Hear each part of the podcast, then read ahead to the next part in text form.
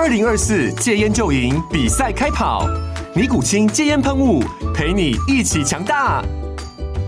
戒烟不容易，单靠意志力戒烟的人，时常无法克服戒断症状而失败。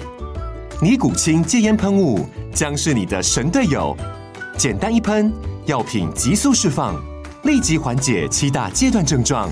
不限场合提高戒烟成功率。除了尼古清神队友，你还可以寻求专业医疗人员协助，一起迈向戒烟成功之路。尼古清戒烟喷雾，用科学方法戒烟，请咨询全台各大药局及戒烟门诊。本广告由尼古清戒烟喷雾、卫部药书字第零二七八三五号提供。嘉安嘉护股份有限公司，台北市中山区民生东路三段二号十楼，北市卫药广字第一一三零三零一九零号。尼古清戒烟喷雾，相伴每个新开始。各位听众朋友，大家好，欢迎回到我们键盘球探，我是主持人 Danny，我是主持人阿月。好，又回到我们中职一周的回顾时间啦。好，那其实从这礼拜开始，我跟阿月有讨论一下，我们可能会做一个小小的改变。好，我们这个节目的时长通常啊，大概四十分钟左右。我们可能上半段我们会 focus 在就是跟之前一样，我们就讲一些上周。好，中职相关的赛事内容比较令人印象深刻的一些场面或是一些成绩。那下半段呢，我们可能都会找一两个哈有趣的话题，每周有趣的话题，然后做成一个小小专题的方式，然后用比较呃比较完整的一个好分析讨论哈，来跟大家聊聊这些好上周有发生一些比较有趣的小事或是重要的事情啊。好，那话不多说，我们就开始今天的呃上周中职回顾了，一样。老惯例，我们就先从战绩差的开始讲了。好，上周战绩最差的就是零胜一和两败的富邦悍将。好，上周的富邦我先来讲一下。好了，其实上周江少庆投的也还 OK，虽然说不是很稳哈，呃，颠颠簸簸的，但至少还是投了一个 QS 的成绩。所以下半季的江少庆看起来哈，好像比上半季好一些。那我觉得虽然呢还不到这种威风八面哈王牌投手这样子的一个。成绩表现，但至少啦，看起来有往比较好的方向走，不会像上半季动不动就一局爆，好，然后根本然后自己的打线都还没开始打，第一局将军就掉个三分几分，让整场比赛会很难的哦去赢球，所以这可能是个好消息，但也有一些坏消息啦，就是打线的攻击力好像又没有哈前两周来的这么好，所以不过比赛也少了，只打了三场，所以我们可以再看看到底是什么样的问题。那我自己觉得啦，最亏最亏的。那一场就还是眼看着哈，已经要赢球了，一比零，哈，九局上半两出局，好，然后曾俊岳已经杀到不能再杀了，哈，我我以为已经比赛要结束了，就哎呦厉害了，怎么最后打进延长赛，而且九上魏全得个两分，我以为啊二比一富邦应该要局局了，对对对对对，因为没想到最后还救回来了，哦平手，可最后延长赛又被人家轰烂了，阿元怎么看？上礼拜的富邦？哇，对，我觉得哇，上礼拜富帮哇好惨呢，因为说真的，我就印象很深刻哦，曾俊岳那个两出局嘛，雷上没人。哦，那场我跟 Danny 正在录音啊，而且我们刚好讲到曾峻岳有多强，刚好讲到这个话题，就看到曾峻岳在那边砸锅。我我跟大家讲哈，这不夸张，我我补充一下，那时候我们看到九上两出局，我跟阿月说好了，我们可以开始录了，然后不用看了，结比赛结束了。结果我们一整集四十分钟录完，第九局还没打完。对对对对对，下播之后呢，还开电视看了快一个小时，没错。对，不过我觉得。OK 啦，就是啊，人有旦夕祸福啦，所以我觉得富邦真的蛮衰的，因为呃，你说曾峻岳那天状况不好吗？我我是觉得还好，但是就是被康泰到一些球啦。那上周又没有赢哦，那当然有台风延赛的因素，不过这个算是对富邦的一大挫折，因为我们也讲过了嘛，就是。很多迹象显示出，哎，富邦还是想要拼拼看的，包括像交易啊，或者包括杨将的选择等等，都看得出来这个趋势哦。那所以上礼拜也算是一个蛮严重的一个挫败吧。那就看富邦之后能不能赶快找回状态。那好消息就像刚刚 Danny 讲的，就是呃，至少少庆哦，这个开始有一些回稳的状况哦。那我想，既然球队设下这个策略，我们就祝福吧。哦，那这边我想要补充一点，就是呃，刚刚讲到交易嘛。那交易的话，我们这几天也看到很多这个乡民朋友或是这个媒体在讨论，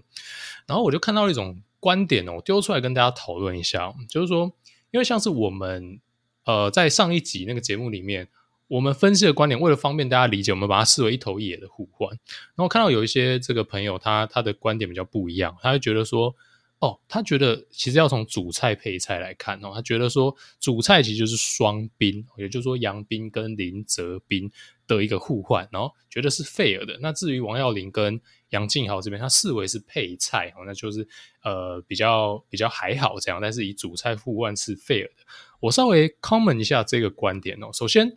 呃，如果说是双兵互换是 fair 的，其实我还算认同。但是我比较不认同的观点是，第一个，这四位球员你把它当做主菜配菜区分哦，我觉得其实没有这样的一个必要性，因为你知道这不是像大联盟，可能是一两个大联盟球员或是明星球员搭配一大堆，可能在 DJ 小联盟你根本还不认识他哦，只是有点潜力哦，根本完全还没有打出来。你说那个是主菜配菜？我认同，或是说你今天完全拿一个二军的球员，哈，呃，板凳末端 Roster Filler，然后另外一边是明星，主菜配菜，这个我认同。但是这四位球员他在队上的地位，或是说他对未来的球队可以派得上用场的地方，有差这么多吗？有有差到谁是主菜谁是配菜吗？我觉得其实没有哈。那另外就是说，既然我们如果是先先假设主菜是 fair。那我们也是不能忽略另外一边的配菜互换。我先假设这个主配菜之说可以这样分析。如果是配菜互换的话，我是觉得对富邦来讲呢更亏。就是说，因为今天如果真的是用这个分析的话，你变成杨静豪换王跃霖，对吧？你变成是拿一个，对，你变成是拿一个高薪的牛棚，乐天用不到的牛棚去交换一个富邦。也需要的中线的天分，对吧？而且如果是这样的话，其实就会出现一个逻辑的矛盾。因为如果林哲斌是主菜，表示他要补中线，但是你反手又把另外一个中线天分换出去了嘛？呃，你如果把王耀林视为配菜的话，你的配菜是一个高薪的合约，所以你不得不把这一个。呃，这个因素考虑进去嘛，就你直接把它拿掉，这个就不公允了。因为我们讲到经济跟这个薪资上的因素是发生在你所谓的配菜上面，所以我是觉得这个交易不大适合用所谓的“诶，我把配菜拿掉，单看主菜互换来评论 fair 不 fair”。那另外就是说，你说杨建豪是配菜，诶，他今天先发有击，所以我觉得可以看得出来，至少乐天绝对不只把杨建豪视为配菜啊，甚至你说有没有可能？呃，他其实某种程度就是想要拿拿到杨敬豪来养养看，我觉得或许是他的主要目的之一。哈，哦，所以其实二换二，不管你是谁主谁副啦，其实结果都会差不多，并不会因为你那一条那个蛋糕怎么切，就对这一个交易有这个本质上的认同的不一样了啦。因为其实就就这样，就那个两种分法，哈，那你这边比较赚，另外一边就比较亏，你这个切法比较费就是另外一边。可能更不合理，其实就是这样子而已啦。对啊，我再补充一下哈，比赛打到我们现在录音的当下，杨敬豪已经很无情的打出了两支安打啦，极度无情。这东西我觉得看一场再没意义啦，还是要看长远的，不好说。大家都还年轻嘛，要整个职棒生涯，或至少你看个两三年嘛，看看大家的贡献再盖棺定论。但至少啦，哈，我们可以从这个阿月刚提到，我觉得就是一个很好的观察点，就是呃，乐天哦，没有把杨斌跟杨敬豪当成所谓的呃，只是比如说 roster filler 或者只是替补选手，他可能哦都视为是双主菜啦，都是用得上的选手。因为你说谁特别好，杨斌可能账面上成绩好一点，但你就不知道原来今天是杨敬豪先上来一军打，而且打先发还打两支安打，所以对他们来说好像也没有谁才叫。铁定的主菜啊，比较像是双主菜，甚至如果啊，以乐天养成的这种野心跟养打者的这种想法，搞不好杨敬豪对我们来说才是更有魅力的存在，因为他觉得只要我能练出他的天花板，那杨敬豪铁铁的、妥妥的就是一个 everyday player 嘛。所以，呃，可能我觉得两队在看这件事。角度我觉得也不太一样，或许你从富邦的角度好了，maybe 从富邦的角度，你看，我想拿林哲斌这件事会是一个主菜，OK，这个我是其实可以理解，就是以富邦的高层球队的角度，因为他们就是缺内野中线嘛，那他觉得杨敬豪养不起来，林哲斌比较有机会养起来的话，那林哲斌对他们来说是交易的主菜，maybe OK 啦，但以乐天来讲。就不会是这样子想啦。我想以中职也就一军、二军，甚至这四个选手，我说他都是二军选手，也不为过的情况之下，那更没有所谓的主配菜了哈。好，那大概就是这样补充了一下。好，乐天啊，哦，sorry，富邦我们讲完，那我来讲讲看味全好了。味全上周呃一胜两和两败，看起来好像不是很好的成绩，但是我觉得味全已经好、使出了哈。浑身解数来让这个一胜拿到手哈，就是把富邦啊大逆转扳倒的这一场哈，真的太帅了。然后我自己想讲几个点啊，第一个就是我在蛮久之前，我忘了是在讲味全的下半季展望还是哪一集有讲到，我说大师兄这种选手是说他是一个 impact player，就是他在你需要的时候，关键的时刻他就是打了出来。上礼拜他就打了两次嘛，第一次就是呃对味全呃对富邦这个九上的超前安嘛，一棒逆转。然后另外一次就是他第二九八轰嘛，也是一个逆转弹三分球，所以你看看这种选手，就说有大师兄跟没大师兄，就我看来，对味全打线是一整个等级的提升，而不是只是一个棒次的提升这么简单而已啦。这个得分效率跟串联的能力完全是不一样的。然后赢的那一场还有一个，我觉得大家一定津津乐道啦，就是九下的防守哈，满垒一出局的时候。叶总使出了五内野之术，啪啪啪啪啪，五内野哦，让董子恩打击的时候，唰到一个啊，不知道怎么打就被三振了。我自己觉得这很有趣啊，就是你以结果论哈，你以呃，就是实际上来说，球也没打到内野，也没打到外野嘛，所以就是一个三振，好像没差。但我觉得那个心理上的压力，尤其是。对手的打者叫做董子恩哈，他不是一个高国辉、林益全，他是董子恩。那董子恩对他也不是什么中长程的打者，他很多是平飞安打或者滚地安打这种选手，你会给他极大的压力啊。所以我觉得这蛮有趣的啦。我是不太确定叶总是真的想抓内野的出局，还是真的就是要给一个压力赌赌看啊，都蛮有趣的。然后。呃，那味全我讲讲问题好了，最终啊赢的这一场我觉得赢得很漂亮。那为什么最后还是两和两败？就是我觉得他的投手啦开始出现一些问题了嘛，哈。呃，郭玉正呃昨天也炸掉了嘛，三局掉七分。然后牛棚的话，哇，五夺也哦两场 BS，王玉普也是一直炸一直炸，上来几乎就是要掉分哈，等等的情况啦。所以。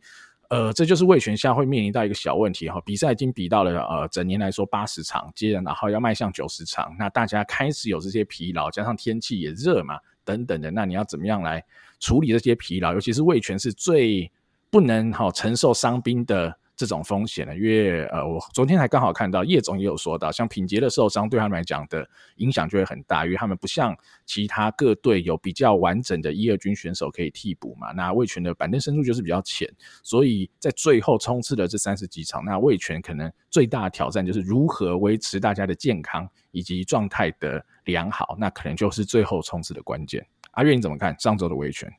嗯，我觉得魏全现在的状况真的让我是比较担心一点，因为我虽然说我们讲了很多，可能魏全在建队方向上或是选秀等长线策略上，我们没有这么认同，但是回到比赛本身，魏全这一队呃年轻球员加一些资深老将的拼劲，然后用个 underdog 的一个姿态。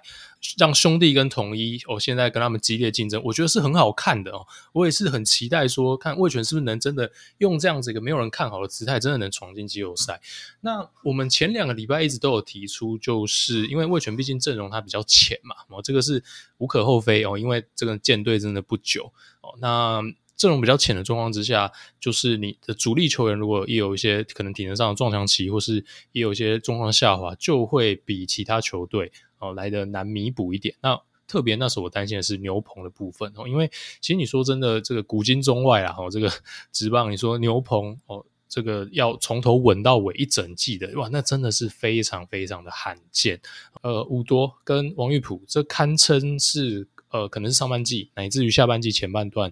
味全最倚重的一个牛棚大将哦。那上礼拜都是非常的不稳。那我们一再的称赞郭玉正哦，这个非常。令人惊艳的表现，就是完全没有人看好的状况之下，扛下了一个非常稳定的一个先发。那我稍微看了一下哦，那当然他上礼拜是被打爆了，但是哇，他从开季，因为开季有一场是十八分比较多，但之后他开启了一段连十二场先发至少投满五局，且失分不超过三分，哇，真的是非常厉害，而且只只有其中一场是失三分，其他都是失两分以内，所以。呃，我觉得真的也是非常非常厉害的。然后，那呃，味全上半季非常倚重的一个年轻的投手，都开始遇到这样撞墙期，会让我比较担心，因为呃，留留的时间不多。好，那个我觉得我们就看下去吧，那就看味全呃这些小将们之后会带给我们怎么样的表现了。好，味全收入再补充一个小点哈，就是刚打了讲了大师兄的全垒打，其实我觉得刘基宏的延长赛的三分炮也非常值得一提啦。就是其实刘基宏，我觉得他也是心脏蛮大颗，蛮能在这种关键时刻打出来的球员。然后我们也说了嘛，养这种高中生，你就要给他点耐心。其实今年哦，打到现在真的已经越来越有样子。他今年甚至有机会挑战一个单季十轰，在这个哦烂球年，他有机会。对呀、啊，对，还有机会挑战到这个成绩，我觉得是一个非常非常大的进步。当然手背还有很多成长空间，但他也才二十一岁左右，再再给他个一两年，我相信他会变成非常 solid 的好中心棒次，呃，乃至于是一个 All Star 的三垒手了。然后郭玉正这边我也帮他讲一点点小小话哈，就是昨天礼拜天这场哦是一个一个台风场，那个风之大哈，中信的球员就好左打者一捞好往上天空一打。球就随着风就飞出去了，被敲的满贯炮、三分炮，所以这样掉七分，所以真的是可以再观察了。因为郭玉正，呃，整个今年投下来都非常的稳定啊，所以不需要为了一场而太担心啊。除非他有一些伤势的情况，如果没有这些受伤的情况，那我觉得再看看吧。这礼拜我相信他应该好会投出比较正常的内容。好，那魏全讲，我们来讲讲统一了。统一上周一胜两败，哈，而且那一胜既然是靠着哈，又是姚杰鸿的先发拿下了一胜。姚杰鸿那场我觉得蛮值得一提，是他第一局先怒掉四分，而且是在一个哈一上队友得三分，一下想说太好了，已经有三分在手，就他老哥怒掉四分，直接被逆转哈。不过我觉得很不错诶，一个哈虽然说二十四岁不是说太年轻，但是以一个。呃，比较年轻的选手或者比较少先发机会的人来说，他还是吃完五局诶、欸，哦，他把后面的二三四五局都投得很好，然后最后就五局掉四分。我觉得啦，以丙总的角度，这已经是一个八十分的结果了。我觉得没什么好挑剔，老实说，我觉得没什么好挑剔的。那这也这也是统一唯一的一场哈。那我觉得比较可怜的就是输了这两场，一场就嘟嘟啦哈，嘟嘟老当益壮了哈。我们才提到说，嘟嘟其实还是有能力吃后段轮子啊，他。基本上是可以吃一些局数跟是有 quality 的内容，他果然就六局掉两分，不错，真的有 quality，又是一场 QS，但是就是苦吞生涯百败，好队友太不给力了哈，统一连两场被零比四完封，够悲情啊，好，那我觉得。上礼拜会一胜两败，可能还有一个原因啊，就因为因为呃台风的状况嘛，所以其实胡志伟没丢到啦，那就对统一来说比较亏了一点啊，就是胡志伟没丢到，不然可能还有机会再多拿一胜啊，至少那一胜的胜率是高一点的，因为是胡志伟先发。好，阿月你怎么看呢？统一的上一周，哦，我觉得老问题啊，也不多讲啊，就是打线一直没有办法这个完全体出赛嘛，啊。你说三鬼少两鬼哦，这个要赢球，我觉得当然难度 就是高的。投手没有太大的问题，但是当你一个礼拜被玩封两场的时候，那当然这个要赢球也天方夜谭。那好，所以统一看起来，嗯，当尤其当现在中信呢，他打出了一个单周四胜一败非常好的一个战绩。呃，有一点点要走远的一个态势，哦，那同意的话，当然就可能必须要紧咬味全啦。那现在都还在射程范围之内，哈，因为味全上周也打得不好，哦，那还是有一个两三场胜差在这个全年度的战绩，哦，那时间真的越来越少，因为我们从观察这个统一跟味全，哦，这是应该都是我跟 Danny 认为比较有可能最后的竞争会在这两队哦，因为中信我们我们虽然说哦，可能祝总在闹或干嘛，但毕竟那个阵容的深厚程度跟这两队的现况来讲是有差的，所以我们一直都比较预测哦，是统一味全在争夺最后一张门票。那现在看起来哇，这个。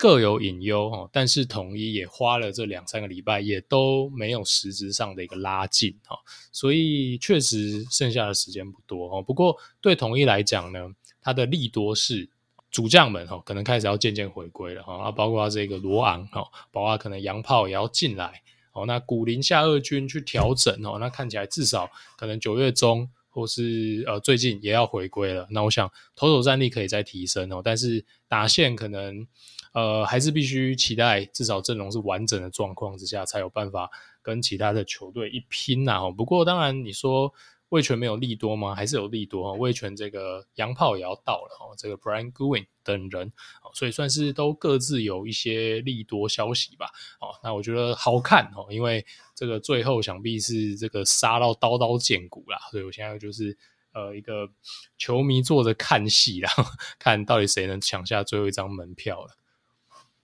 对啊，最后就看统一，如果三鬼回归，羊头到位，羊炮也进来以后，哈，现在目前全年度还跟味全四场胜差嘛，好，看看有没有办法追回来了。但味全现在绝对还是有优势的哈，四场领先在手，还有很多调度的空间跟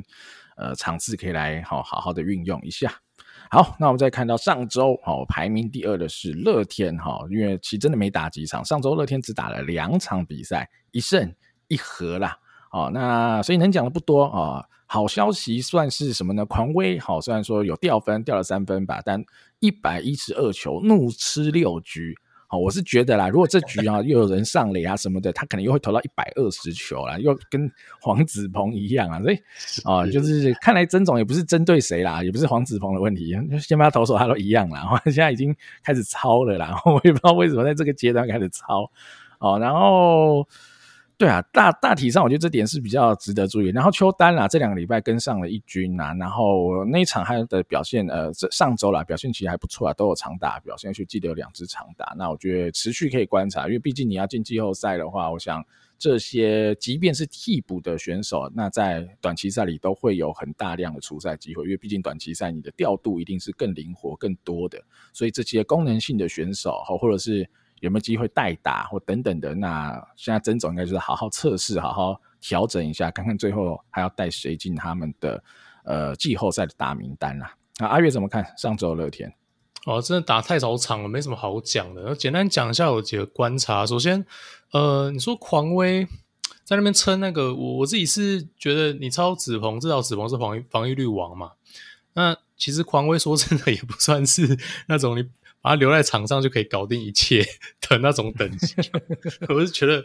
比较不懂一点哈，但是又比较懂，是因为他是洋投，好吧，那就就烧吧，反正看起来就是这个调度的模式，那我觉得就不要太夸张就好了，好不好？因为你如果真的太夸张的话，其实真的季后赛会反噬到自己。好，那我觉得打线上我们做一个观察啦，就是说，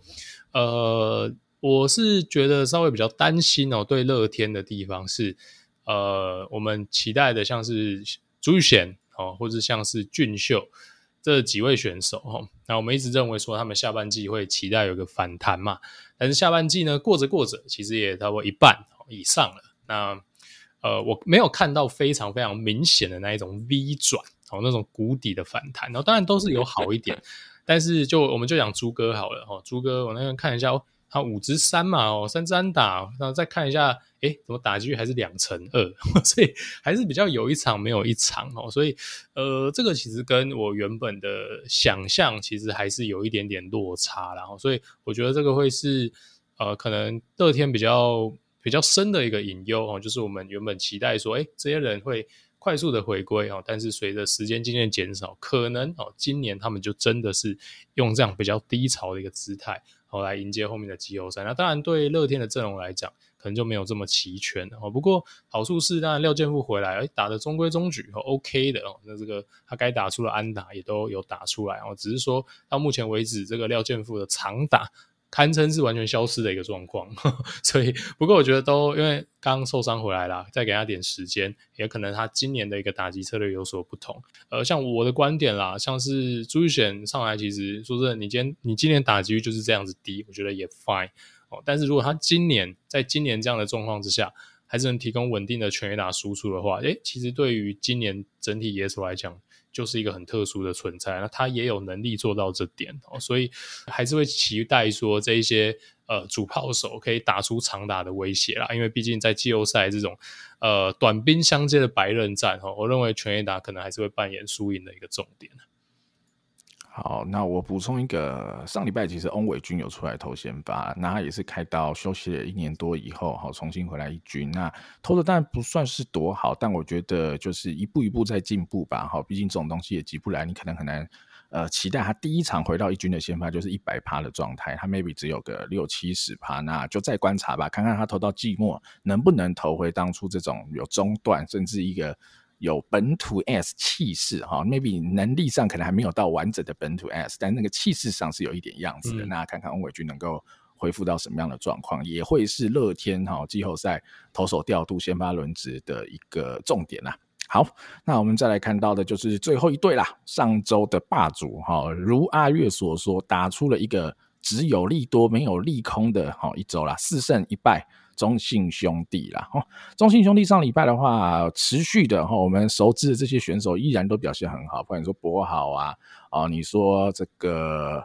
呃小泽远呐，哈，各种都很好哈。然后岳帝哈，岳振华也是打到一个冰冰冰冰，他已经现在快打出一个，他现在已经 OPS Plus 整年哈，已经超过申浩伟了啦，是这样的概念了哈。就是我们之前还在说，哎，浩伟最近不错，OPS Plus 可能一百二左右，哦。岳振华算 PA 不够多啦，但他现在已经打到了哈 OPS Plus 整年快一百三了哈，这是一个非常恐怖的成绩。他才二十岁、二十一岁而已呢。然后呃，中信上礼拜唯一输了一场，就是其实就是这样啦。我觉得球迷的反弹也很大，就觉得啊，祝总整个调度真的是太慢了哈，觉得呃黄志看起来都已经要要炸了，要炸了，就就。哦，放水流，放生他，就让他自己在场上炸，自生自灭等等的。那对，没错，就是被乐天这样敲了一场嘛，哈，所以那场输的是有一点冤，没错啦，哈，但至少还是自胜一败嘛，哈。比如说麦利德，哈，如果各位有在收听的话，其实有记得我其实上一拜就已经有提过，我觉得麦利德应该是可以给他一点时间观察，因为我觉得他投的没那么差啦。就虽然说他那一场好像喷了五分，也是输乐天，但 OK 啦，OK 啦，哈，这场看起来是没有什么问题。哦，我刚刚讲错啊，上礼拜中信输的是统一吧？是不是啊？中信输的是统一、嗯、，sorry，呃，对，乐天被逆转输的是麦利德上上礼拜那个失误那一场了哈。但麦利德上礼拜就已经投一个七局五十分，那我觉得很 OK 啊。好，所以看起来，呃，现在除了宝拉以外，麦利德如果可以稳定吃先发局数，即便没有办法每一场都好七局失零分、失一分这么完美，但我觉得他拿出一个六局失三分这种 QS 的成绩，我自己觉得不会到太难，我是。觉得他是有这个能力的啦，然后宝拉一样很强，然后所以我觉得就像阿月讲的哈，真的是利空出尽了哈，现在都是利多，然后子豪归位嘛，上礼拜我们提到，哎，开始有长打了，二垒安打出现了，那上个礼拜又有全垒打了哈，所以都在往好的方向走，然后甚至礼拜天来一个完全全垒打，哦，虽然说呃跟那个子豪是无关的哈，但是周董的这个本季首轰就是一支满贯炮哈，然后。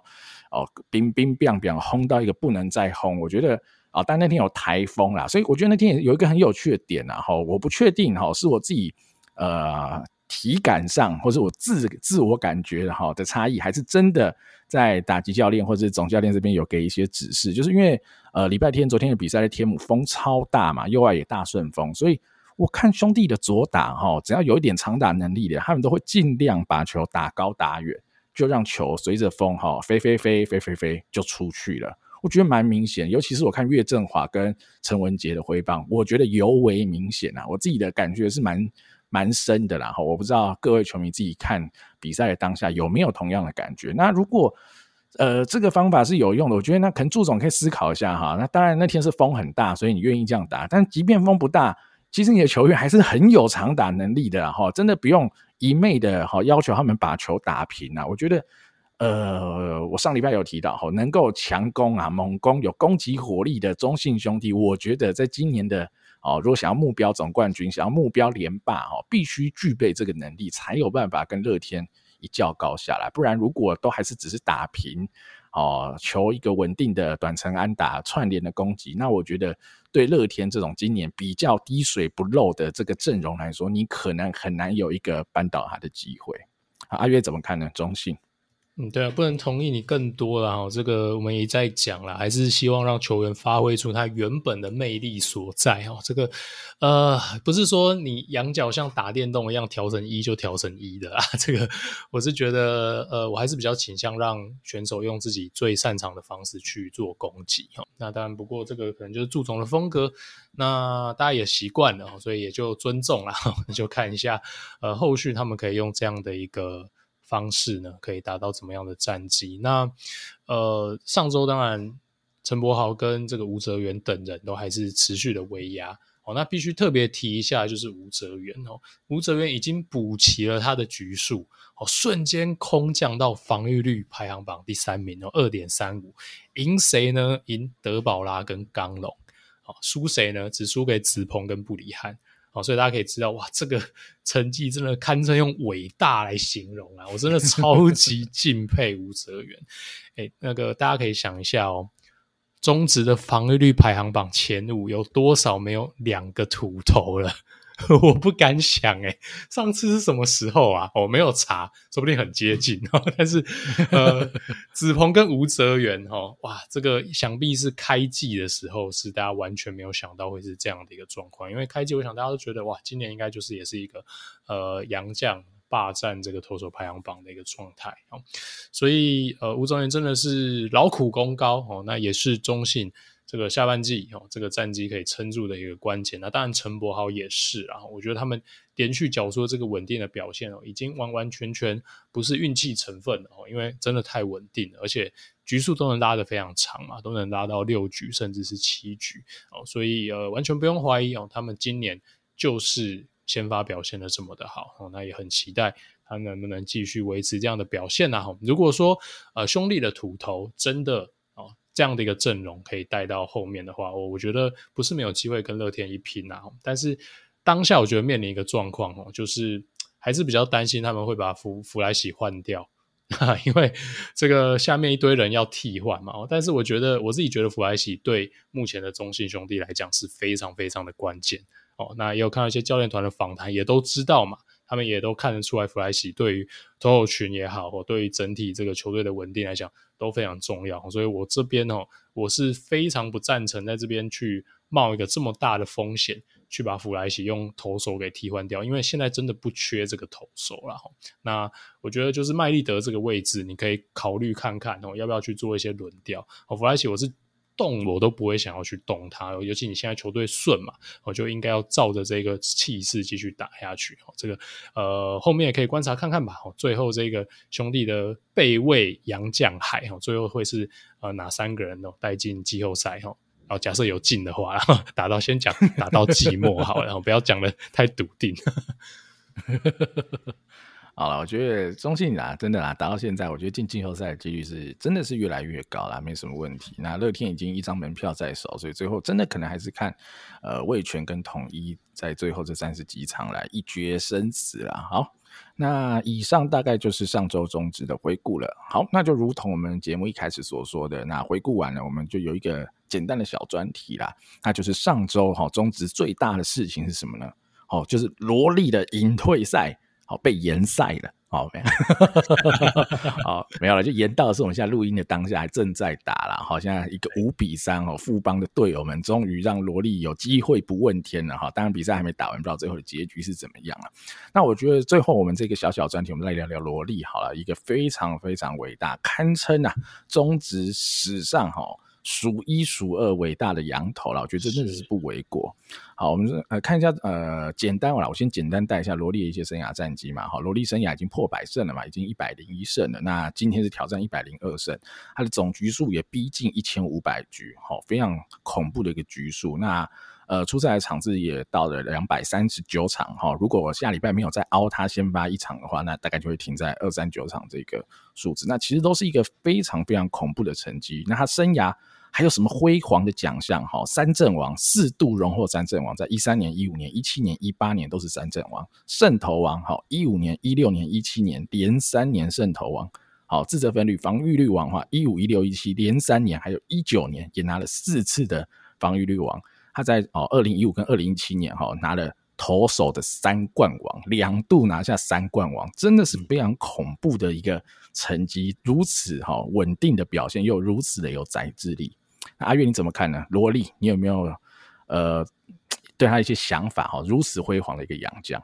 那我觉得真的非常的不舍啦，因为大家都知道，呃，大家都期待他萝莉条款拿到本土球员的资格嘛，结果马上就华丽转身。好，那我我也是非常尊敬他，我想呃已经不不需要再证明什么了。好，那。也是很尊重他的决定，也祝福他未来一切顺利。那讲到罗力呢，这个我们来带一下哈，这个对他的一些印象好了。啊，其实当初他来这个加盟中职，其实是拉米狗，他是二零一二年来的。哦那那一年他其实下半季带枪投靠啊，投了一个六胜一败，防御率二点五零啊的这一个表现，所以他是一个半季加入的洋将。但他的高光表现马上就来了哦，在二零一二年呃的这个季末的亚洲职棒大赛哈。呃，时间已经有点久远了，帮助大家回忆一下哦。那一年呢，拉米狗是拿到了亚职的亚军，就少数中职可以拿到亚军的一个年份啊。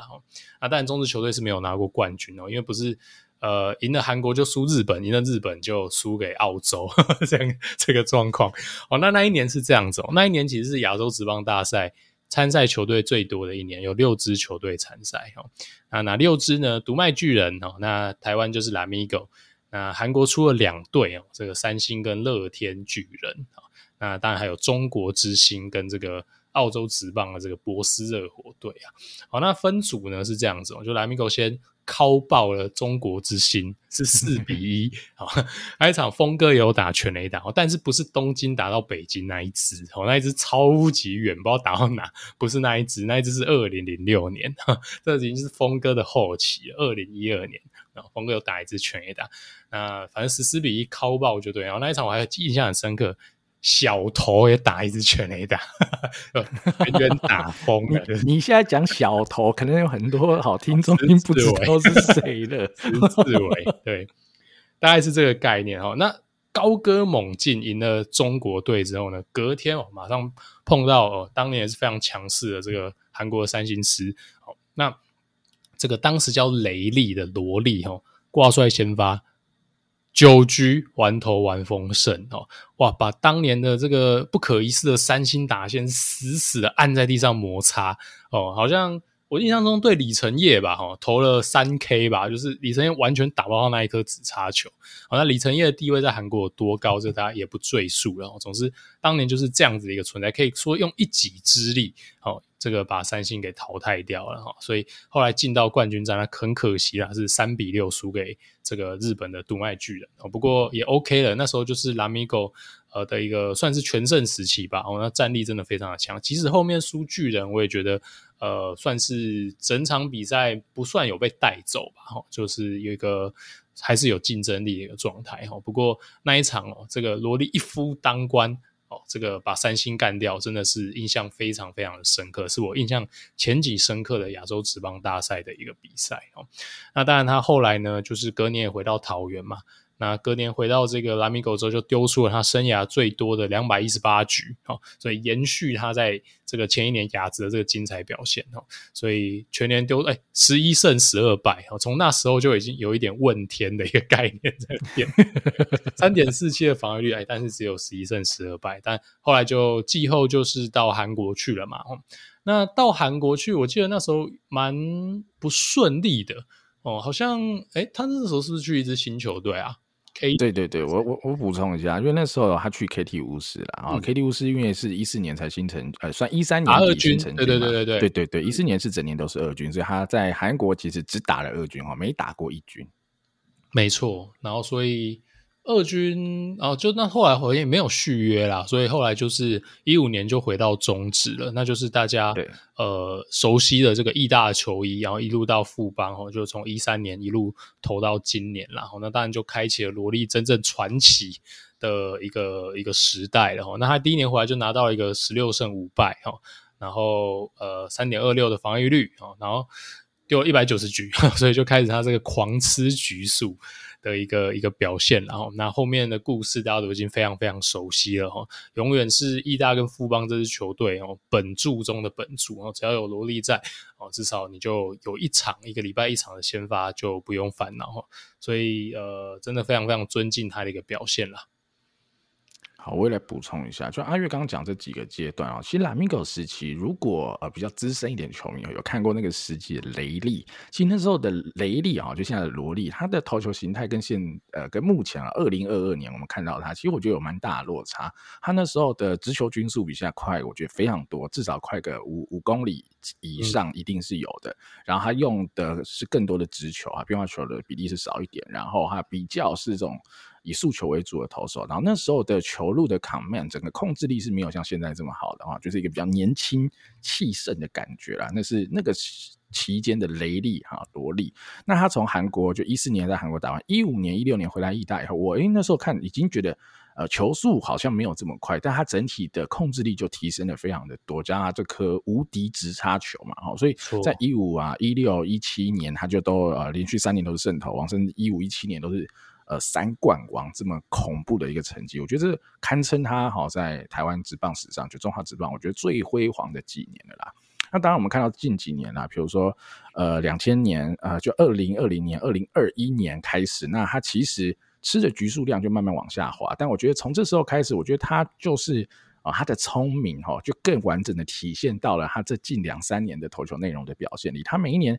很上进嘛，他还是会去做一点点的改变哈，然后尝试多一点变化，不管是在配球上的变化、球路控制上的掌控哈，比如说他的一个有点类似 sinker 的这种球路的轨迹来面对左打者的内角直球等等，他尝试了很多不同的东西哈，来让他即便只有一颗直球哈，一颗直叉球，然后少少少使用的曲球，maybe 就只有这样二点五颗球。他就可以当先发投手哦，他就可以在中职投了这么多年，投了将近一千五百局哈，两百多场的比赛，拿了超过上百胜。那我觉得这就是我觉得我最佩服罗力的地方啦，就是他在不同的人生阶段，他很聪明的运用当下那个阶段，他可能拥有最好的武器，啊来展现自己。他可能年轻一点的时候，二呃一二年、一三年，他有的是速球。好，一五一六一七年是全盛时期，他什么都有，脑子、速球、哈变化球的控制全部都是顶尖。那近期啊，那可能已经超过三十五岁、三十八岁、三十九岁了，他就转而是用一个头脑，好加上他的 command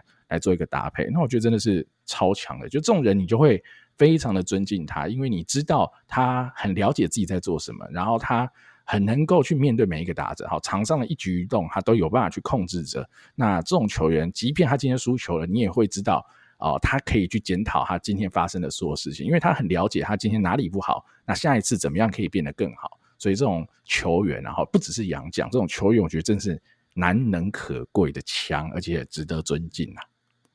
没错，而且我们看一下罗莉的生涯累积数据哦。其实说真的啦，刚刚 Danny 讲的，呃，罗莉是有史以来最强羊头，甚至我觉得，其实你把羊头拿掉。他可能是中职有史以来最伟大的投手，我觉得他也绝对有这一个讨论的资格。好，我们带一下一些生涯的累积数据好了。首先，我们先讲胜场的部分哦。那胜场部分大家应该知道，因为百胜的就那四个人哦，就是。潘威伦、勇壮、罗力跟谢长亨哦，曹总谢长亨，oh, oh, oh, oh. 对，这个可能大家会忽略了曹总，曹总也是有百胜的哦。哦，那这四个人里面呢，当然你如果你看防御率的话，是嘟嘟最高了。不过因为嘟嘟也是有经历弹力球的年代，但是罗莉也完整经历了。就是最近的这个弹力球的年代哈，所以虽然说他的防御率看起来是比勇壮、比谢长亨再高一点，但是我相信，如果是去对比联盟平均的话，罗罗莉绝对是有过之而无不及的。好，那他的这个投球局数的部分呢，当然也是名列前茅。那前四其实就是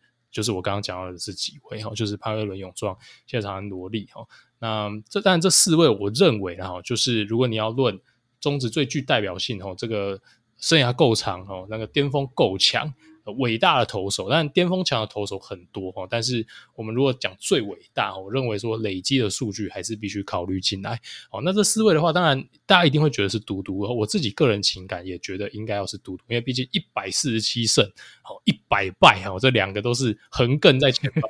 无障碍，短期之内也看不到任何被破的可能性。哦，但是因为潘威伦，我认为啦，毕竟。呃，他在生涯的后期啊，衰退的真的比较快一点哦。当然也不幸的遇到弹力球的几年哦。虽然嘟嘟都还是能一直维持工作满的产出，但是相比较罗莉，可以说是从来没有掉出巅峰之外。啊，潘威伦从可能三十二、三十三岁之后的这呃这这些年呢，其实他的等于说他的巅峰呢，呃，算是结束的比较早一点哦。但是罗莉是。呃，可能二十七八岁这个年纪来到中职嘛，所以其实他是已经在完整的走下坡年代都在中职，他还是能缴出这样的成绩哦。我认为罗莉跟嘟嘟的伟大程度，我自己是认为哦是可以相提并论的哦，所以真的非常非常的尊敬啦。哦，我觉得有另外一个角度可以来看啊，就是嘟嘟毕竟是本土球员，我们在台湾打球，他其实在各方面饮食、气候、文化、哈球员之间的感情等等，他适应起来绝对是容易多了嘛。那罗力是个洋将哈，所以你知道这个难度是有多难哈？不知道各位有没有离乡背景去，比如念书、工作等等的经验？哇，那个情感上的压力，你要面对一个全新的文化挑战，而且你不是说哦，台湾去日本都是亚洲文化这样子，哦，他这个美国人来到台湾是一个截然不同的美式跟亚洲文化的一个冲突哈，他可以待这么久，就代表他真的是很有一套，而且他也很愿意接纳这些新的事物，然后接纳整个台湾棒球跟台湾生活的东西。那我觉得这个的难度绝对是有的啦。你说嘟嘟一百四十七胜真的很强啊，用胜场数来比，真的是我只能说萝莉还远不及嘟嘟哈，这个是真的。但是你考量他是一个洋将，那你就知道这个。有多难，真的是非常难。你可能很难期待未来中华职棒有什么可以超越都督圣投数的洋将，我很难期待了，因为有这么强的洋将，十个有十个应该会被挖走了，好，所以很难的。那像罗莉是生涯的中后期哈，比如说他已经。快要接近三十岁才来亚洲打球等等的嘛哈，他在中职打的时间快十年左右，他可能是二十岁的后段才来，那所以他去过韩国一年嘛啊，那一年也打了二军，没有一军的约，他就回来中职，从一五年打到现在二二年，那所以其实他有一个在比如三十几岁，他还要能够保持着这么好的竞技状态，才有办法挑战到生涯百胜，不然你说上一个生涯百胜的洋头是谁？有没有？有勇壮，好，但那个已经是完全不同的时空背景，就是。勇壮那时候他的那个成绩可能是没有日韩的球队会特别有兴趣的啊。啊勇壮那也很伟大哈，我觉得勇壮伟大的点跟罗力不太一样，是他是被乱搞乱抄的那种伟大法，就是你摊开的数据，哎，我说每一年先发跟后援场次都都蛮多的啊，怎么会这么恐怖？他可能一个礼拜哦，可能。呃，比较新的球员不知道，那时候很惨啊，新农可能勇壮啊，一个礼拜有一场要先发，有一场要出来中继后援哦，是是这么惨的年代，永壮活下来，而且还也是投出了生涯百胜，所以我觉得哦都很伟大，我觉得两个都很伟大，那只是说。呃，不同的时空环境背景有不同的产物跟好不同的结果。那我觉得罗力已经是近十年绝对是最伟大的一位洋投了，没什么好说。那你说要拿他跟嘟嘟比，我觉得没什么好比啦。一个洋将，一个本土球员，你很难去做比较。那总而言之啦，哈，今天哈就是九月五号啊，如果没有意外的话，应该就会是罗力的最后一场先发了。那我们也祝福罗力最后一场先发能够夺下他中华之棒的第一百零二胜，然后他在退休以后。能够有好非常开心幸福的生活了，然后呃急流勇退，我觉得这是最漂亮的结果嘛，大家都会记得他最好的这一面哈。那也期待啦，未来可能哈罗莉或或许啦，我们也希望他可以有一些不同的角色身份哈，再回来中华职棒，比如当教练、客座的也好啊，或者有其他的方式能够来帮助台湾棒球的发展。我们这个永远的老朋友罗莉哈，我相信大家对他的情感啊，无论你是哪一队的球迷，我想一样都是非常的深厚啦。好，那今天的节目就差不多到此告一段落啦，感谢大家的收听喽，那我们下次再见啦，我是主持人 Danny，我是主持人阿月，我们下次再见喽，拜拜，拜拜。